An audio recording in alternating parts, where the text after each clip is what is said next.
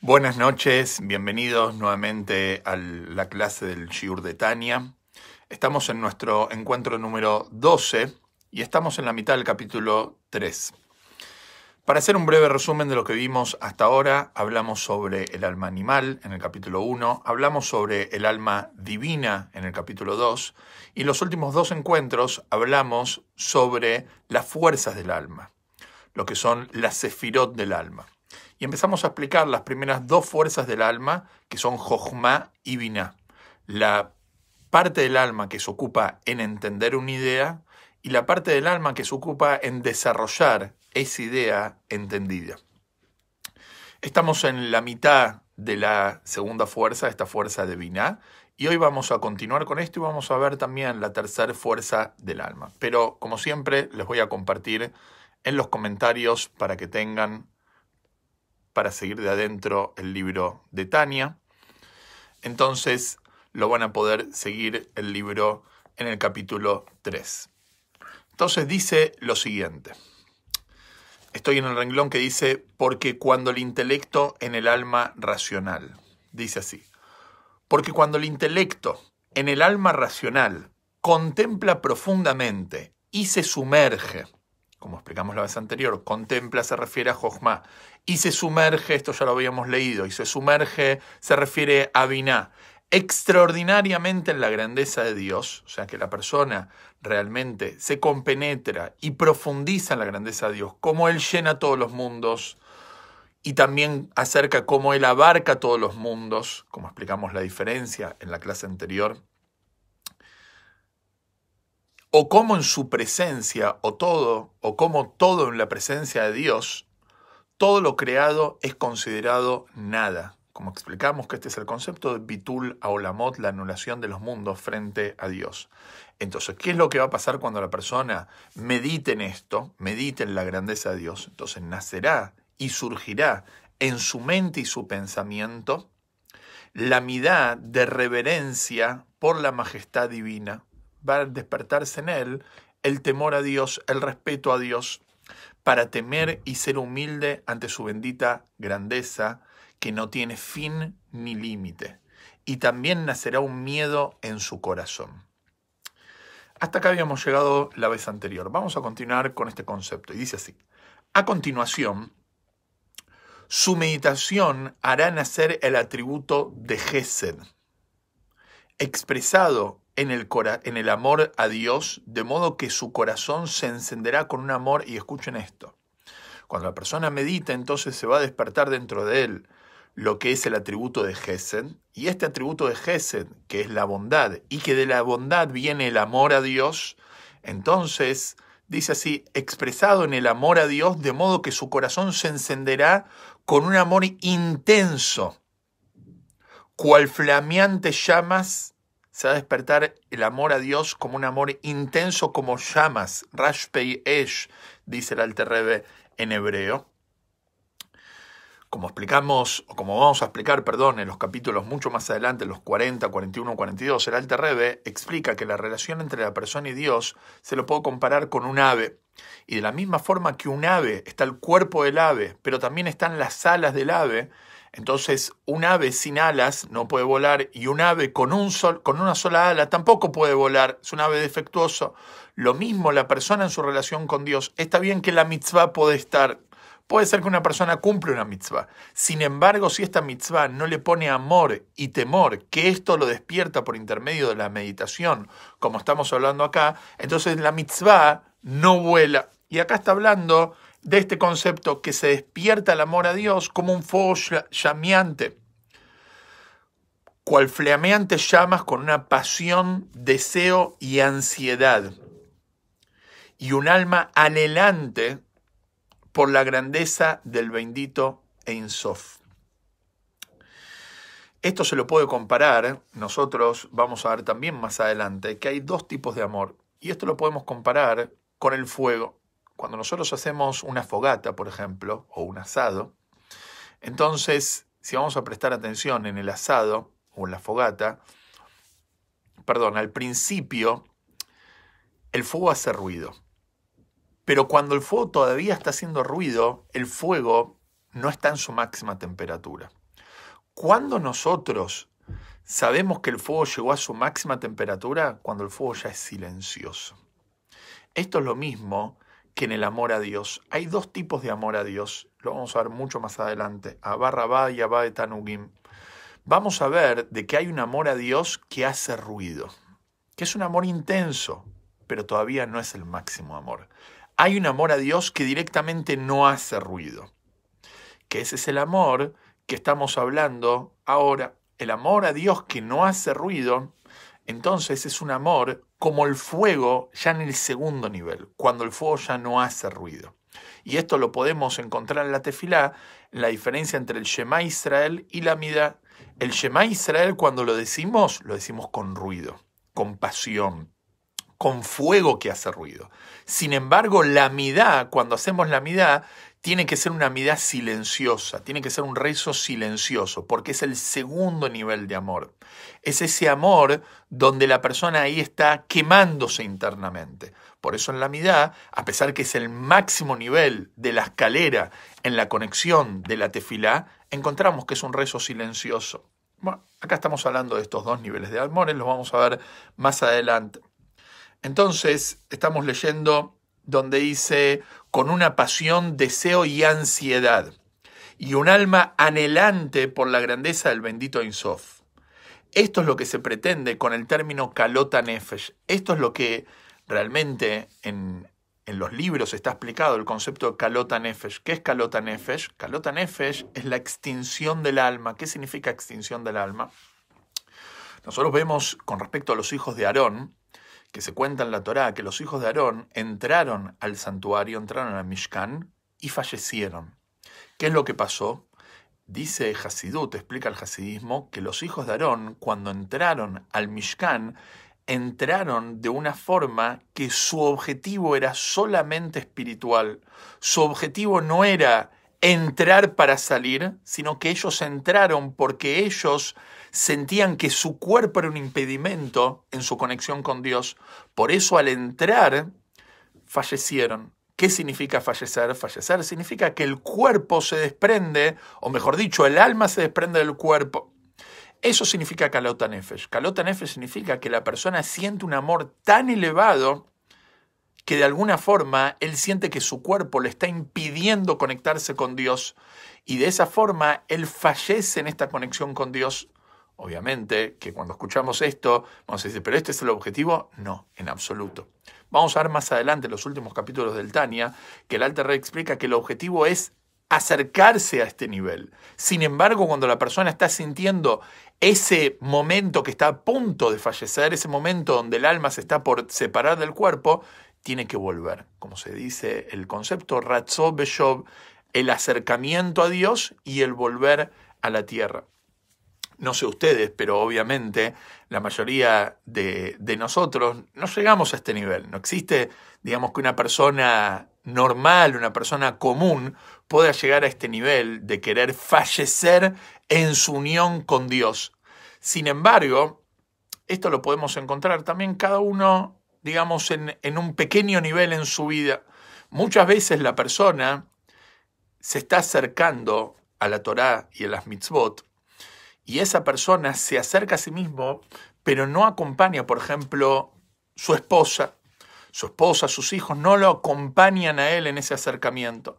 Entonces él se está acercando, pero de alguna forma se está olvidando de su vida y de su familia.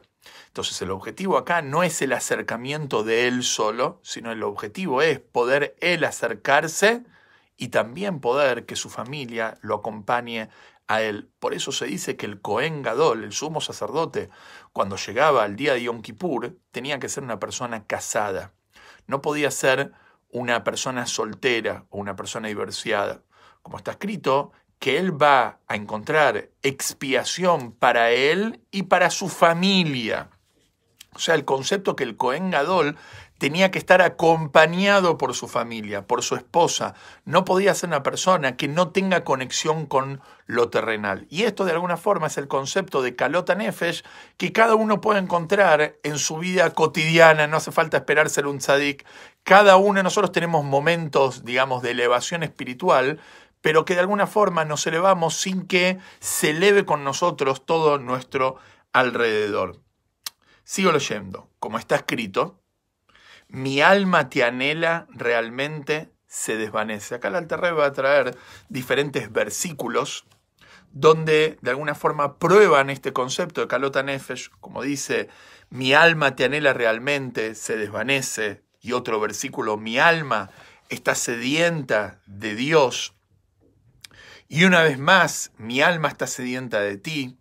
O sea, son diferentes expresiones que encontramos en el Tanaj con respecto a esta elevación espiritual que puede encontrar el Yehudi en diferentes momentos de su vida cuando está en ese momento de excitación espiritual. Concluye el Alterrevi y dice así, esta sed de amor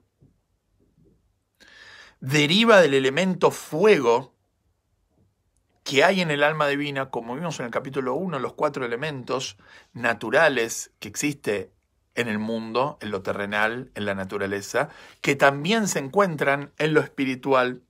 Entonces dice así, esta sed de amor deriva del elemento fuego que hay en el elemento que hay en el alma divina, tal como lo afirman los estudiantes de las ciencias naturales, y así figura en Etzheim, y así está traído en el Etzheim.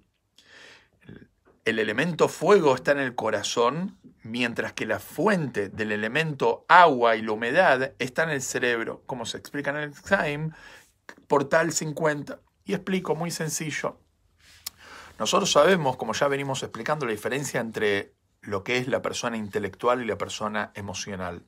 Por naturaleza, el intelectual es una persona fría, es una persona pensante, es una persona que todo calcula.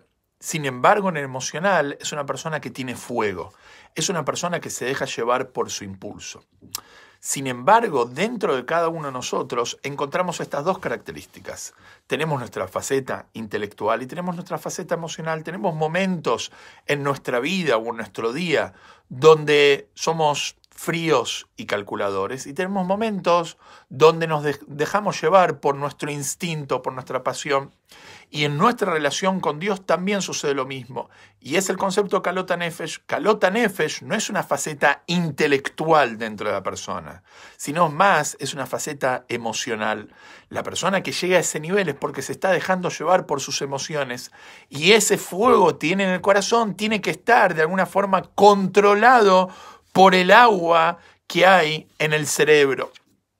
Interesante de que seguramente lo vieron los Yudim cuando rezamos, muchos solemos movernos en el momento del rezo. mucha gente lo suele preguntar, ¿por qué uno se mueve en el rezo? Entonces está explicado en los libros, más allá de, digamos, de que la gente se mueve porque quizás en el contexto social donde uno vive, entonces en el rezo la gran mayoría de la gente se mueve, entonces uno se acostumbró a moverse, pero se explica que espiritualmente hablando, en el momento del rezo es un momento de excitación espiritual. El alma está encendida. ¿Qué es lo que pasa? El alma quiere salir del cuerpo y el cuerpo la frena para no retirarse de ella, eh, de perdón. Entonces de alguna forma, el movimiento que nosotros vemos en la persona que está rezando o que está estudiando Torah es como una expresión del alma que está en movimiento. Y el cuerpo, de alguna forma, es como que lo quiere frenar. Ejemplo de esto, como una vela con su mecha. Si vamos a prestar atención, también el fuego de la vela está en constante movimiento. ¿Y quién es que frena al fuego de alguna forma de no retirarse de la vela?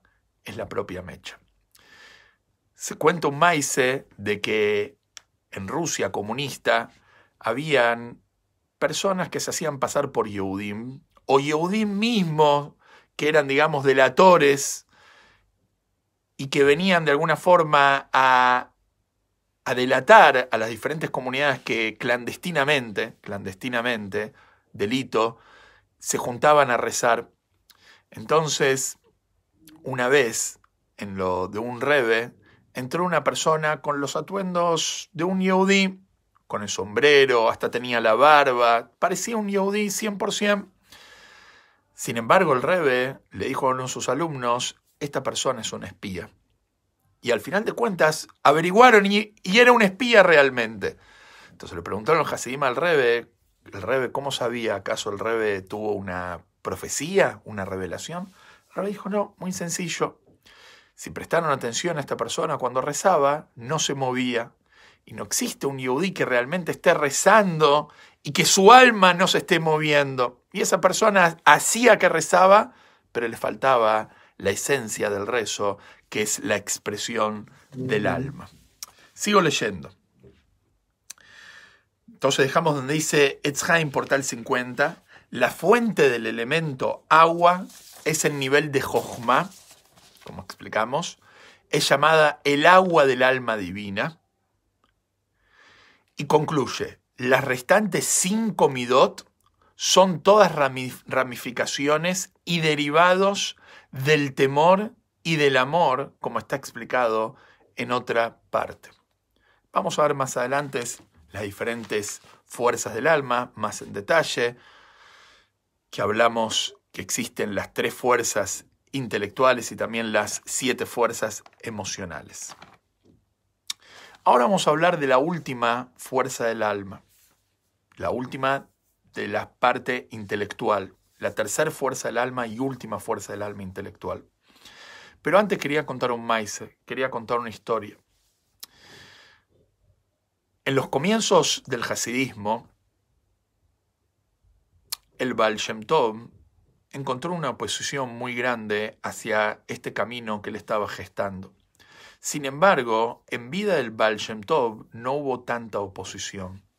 Donde empezó la oposición, el Itnagdut, el movimiento de los mitnagdim, de los opositores al hasidismo, fue principalmente la segunda generación del hasidismo, con el segundo rebe y padre del hasidismo, se llamaba el Magid de Mesrich, el predicador de Mesrich.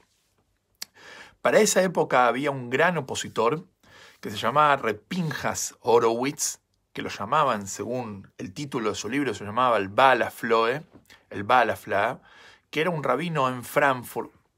Y él había escuchado de los Hasidim y de todo el movimiento hasídico y del Magid de Mesrich, y realmente él no creía que este era un movimiento fiel a la Torah. Entonces se tomó el trabajo de comprobarlo por sí mismo. Dicen que él viajó a Mesrich y cuando entró a lo del Magid, entonces, así directo, entró y se paró frente al Magid y le dijo al Magid que quería hablar con él de Torah. Entonces el Magid le dijo, porque quería realmente saber si, si los Hasidim estudiaban Torah, porque el rumor decía, decía que los Hasidim no estudiaban, no estudiaban Torah, que lo único que hacían era Fabrengen. Entonces el Bala Floe, Pinjas Horowitz, entró al Magid y le dijo que quería hablar con él de Torah. Entonces el Magid le dijo, ¿de qué quieres hablar? Dijo, quiero hablar de Gemara. Entonces el Magid le dijo, mira, la verdad que no es mi tema, no es mi tema la Gemara, la verdad yo mucho no, no, no sé de Gemara. Yo tengo un Hasid que sabe Gemara, ¿por qué no vas a hablar con él? Se llama Zushe. Si vas a ir a la casa, él te va a atender. Cuando el Bala Floer, Pinjas Horowitz, escuchó esto, se dio media vuelta y se fue. Y va a hablar con la persona que lo había traído y le dice, ¿te das cuenta? El rebe de los Hasidim, el Magin de Mesrich, dice de que él no estudia Gemara, que él no sabe Gemara. Me voy de acá, es todo verdad lo que se dice sobre los Hasidim. Entonces el hombre que lo trajo le dijo, mira, ya venimos hasta acá. Y el Magid te dijo que vaya a hablar con un Hasid que se llama Zuye. Vamos a hablar con el Hasid. Entonces va a hablar con el Hasid entonces le dice, ¿qué te trae por acá? Le pregunta al Hasid. Entonces el, el, el, el Balaflo le dice, el Magid me dijo que venga a hablar con vos de Gemara, que vos sabés estudiar Gemara. Entonces el Repsuye le dice, la verdad es que no sé por qué el Magid te mandó a hablar conmigo. Yo no sé estudiar Gemara. Yo tampoco sé estudiar Gemara. ¿Cómo que no sabes? ¿Me están tomando el pelo? Se da media vuelta y se va y se pone como loco. Ahora estos Hasim son todos un desastre. Tenían razón al final la gente que habla mal de ellos. Entonces cuando Rezuye lo escucha, le dice, mira, vení, ¿sabes qué? Ya que vos sos un gran Talmid Jajam, un gran estudioso de la Torá, me gustaría hacerte una pregunta. Sí, pregúntame, yo soy un Talmid Jajam. Me gustaría hacerte una pregunta de, de una Gemara que yo estudié que mucho no entendí. Pregúntame. Entonces le dice, en la Gemara, en el Talmud, en Brajot, se cuenta de que un talmudista ahí, se llamaba Rabashi, dice que cuando una persona está rezando y son nueve las personas que están rezando y le falta uno para el minyan, entonces el Aarón Kodesh, el armario donde se guarda la Torah, es el décimo que cuenta para el minyan. Entonces ahí la Gemara dice, pero ¿acaso un Aarón es una persona para contar para minyan? Entonces Rabashi ahí dice, no, es verdad, y cambia de tema. Entonces le pregunta a Rebzushe, al Balaflo, le pregunta, no entiendo. ¿Cómo a Rabashi se le va a ocurrir un pensamiento así que un Aarón puede contar para Minyan como una persona? Entonces el Balaflo se queda pensando y dice, tenés razón, es una buena pregunta, no sé la respuesta. ¿Vos qué pensás? Entonces le dice lo siguiente, puede haber una persona que sea como un Aarón, que esté lleno de Torá, que sepa mucho Torá, pero no es una persona. ¿Vos querés ser una persona? Quédate en Mesrich con nosotros y vas a aprender a ser una persona. Y él, Balaflo, entendió el mensaje, que uno puede estar lleno de conocimiento, pero el conocimiento no necesariamente me lleva a ser una persona como tengo que ser. O sea que el conocimiento no necesariamente me compromete en lo actitudinal. No porque yo sé que es malo fumar, voy a dejar de fumar. No porque yo sé la ley significa que la voy a cumplir.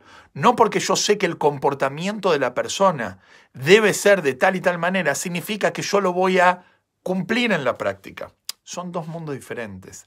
El conocimiento no es lo mismo que el vivir ese conocimiento y ser una persona. Entonces, ¿cuál es la fuerza del alma que conecta el conocimiento con esa vivencia del conocimiento? Se llama dat, que es la tercera fuerza del alma, que es lo que vamos a ver ahora. Y dice así, dat, estamos en el párrafo que empieza con la palabra dat, dat cuya etimología puede encontrarse en el versículo, y Adam conoció en hebreo, y Adá, Ajabá, implica ligazón y unión. ¿Qué es dat? Entonces la Torah cuenta que cuando Adán y Eva, Adán y Javá, se unieron íntimamente, utiliza la palabra yadá. ¿Qué es yadá? Yadá es conocer. Conocer en el sentido de unirse con el concepto. Cuando una persona sabe una idea, no es lo mismo que cuando una persona vive una idea, se conecta con esa idea.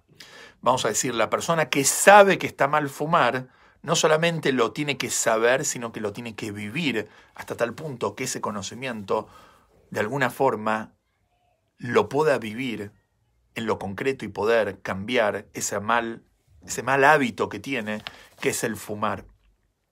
Y eso es lo que dice que Adán conoció obviamente conoció en el sentido que se unió físicamente, pero acá la Torah utiliza la palabra yadá para enseñarnos que Adán no solamente se unió, sino que se conectó con Java.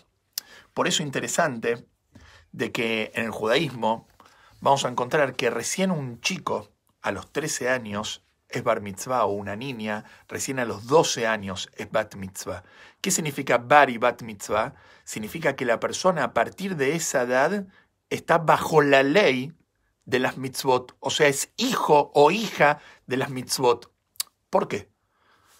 ¿Es un tema de conocimiento? No, en absoluto. Nosotros vamos a encontrar chicos, vamos a decir, hay un chico de 10 años que sabe exactamente cómo colocar los tefilim, que sabe exactamente cómo cumplir una mitzvah. Sin embargo, ese chico no coloca tefilim. ¿Por qué no coloca tefilim? Porque él puede tener el conocimiento, pero no tiene la conciencia y la conexión con esa mitzvah. Recién a partir de los 13 años o 12 años la niña adquiere esa madurez y esa conciencia, esa conexión. Un año antes que el hombre puede recién cumplir con la mitzvah como es debido. Ah, vamos a decir, pero yo conozco adultos que tampoco tienen esa conciencia. No la tienen porque no la utilizan, pero la capacidad la tienen. El niño aunque tenga el conocimiento, no tiene esa capacidad de conectarse, le falta esa responsabilidad. Si podríamos tener un ejemplo de algo un poquitito más eh, vulgar, cotidiano, vamos a decir, quizás hay un chico de 14 años que sabe manejar muy bien. Sin embargo, una persona que le da una licencia a un chico de 14 años es, es un inconsciente. ¿Por qué? ¿Al chico le falta el conocimiento de cómo funciona el auto y cómo manejarlo? No, pero le falta la responsabilidad. Recién a los 18 años podemos decir que la mayoría de la gente toma esa responsabilidad. Ah, hay gente que tiene 20, 40 años y no es responsable del volante. No es responsable porque no quiere serlo, pero tiene la capacidad de ser responsable. Entonces, este es el concepto de DAT. DAT, vamos a seguir adelante, dice así, esto aplicado a DAT del alma divina significa unir la mente propia o sea, conectar la mente, conectarme con la idea, con un lazo firme y fuerte. Fijar firmemente el pensamiento en la grandeza del bendito en Sof, o sea, que la persona no solamente conozca la idea, medite en la idea, pueda vivir la idea, maquinarse con la idea. No es lo mismo cuando una persona, vamos a decir, lee un libro y lo, lo leyó, que una persona cuando se metió en el libro. Cuando una persona sabe algo, cuando la persona está constantemente pensando en eso. Eso es that. That es conectarse con la idea. Como continúa, sin desviar la mente de ello, sin desviar la mente, como una persona cuando está preocupado por algo, que está todo el tiempo pensando en eso. Porque aún aquel que es sabio, y escuchen esto, porque aún aquel que es sabio y comprensivo en la grandeza, grandeza del bendito Ensof a una persona que tiene un conocimiento espiritual muy profundo, a menos que aplique su dad y fije su pensamiento firme y perseveramente, perseveramente en su comprensión de la grandeza de Dios, no producirá en su alma genuino temor y amor. Va a despertar amor y temor a Dios, pero no va a ser genuino no va a ser verdadero, no va a tener sostén ese amor y temor a Dios, sino únicamente vanas fantasías. Cuando una persona, vamos a decir, tiene un conocimiento de algo, pero no lo meditó, todavía él realmente no vio la idea. Ah, pero él va a decir, pero no lo siento, lo siento. Es todavía una fantasía, no es real, no está viviendo eso. Por lo tanto, concluye el Alter Rebbe, Dat proporciona la sustancia, se refiere al sostén, y la vitalidad de las midot. Vos realmente querés sentir algo por Dios, tenés que pensar en Él, como hablamos la vez anterior. No es lo mismo una persona que sabe que existe un Dios que una persona que vive constantemente a Dios. Por eso las mitzvot, de alguna forma, son un recordatorio de Dios. Porque una persona que solamente cree en Dios, pero no cumple con sus preceptos, entonces esa persona sabe que hay un Dios, pero no es algo en su vida cotidiana. Cuando, sin embargo, yo incorporo las mitzvot en mi vida, entonces como cayer, coloco tefilim, tengo mezuzá en mi casa. ¿Qué son esas mitzvot? Recordatorios de Dios. La mezuzá es para recordar que hay un Dios que protege mi casa. El kashrut es para recordar que hay un Dios que me ordena cuidar mi dieta en la comida. Entonces, concluye el terreno del capítulo 3. Por lo tanto, Dat proporciona la sustancia y vitalidad de las midot, comprende Gesed y Eburá, es decir, el amor y las demás midot, que son sus derivados, y el temor y sus derivados interesante para simplemente traer un, ejemplo de esto. Si vamos a prestar atención, los tefilim que coloca el hombre en su cabeza tiene cuatro compartimentos. Y estos cuatro compartimentos está explicado en la Kabbalah, que son el primer compartimento Jochma, la primera fuerza del alma que acabamos de ver. La segunda es Binah. La tercera es Dat. Y el cuarto compartimento es la consecuencia de entender, de profundizar y de vivir Jochma, Vina y Dat, una idea de Dios, y eso despierta el cuarto compartimento que es el amor y el temor.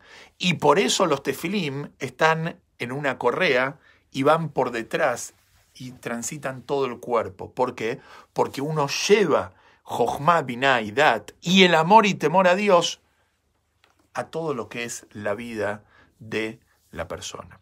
Y con esto concluimos, gracias a Dios, el tercer capítulo. Así que, si Dios quiere, la semana que viene empezamos con el cuarto. Que tengamos todos, Shabu Tov, una excelente semana.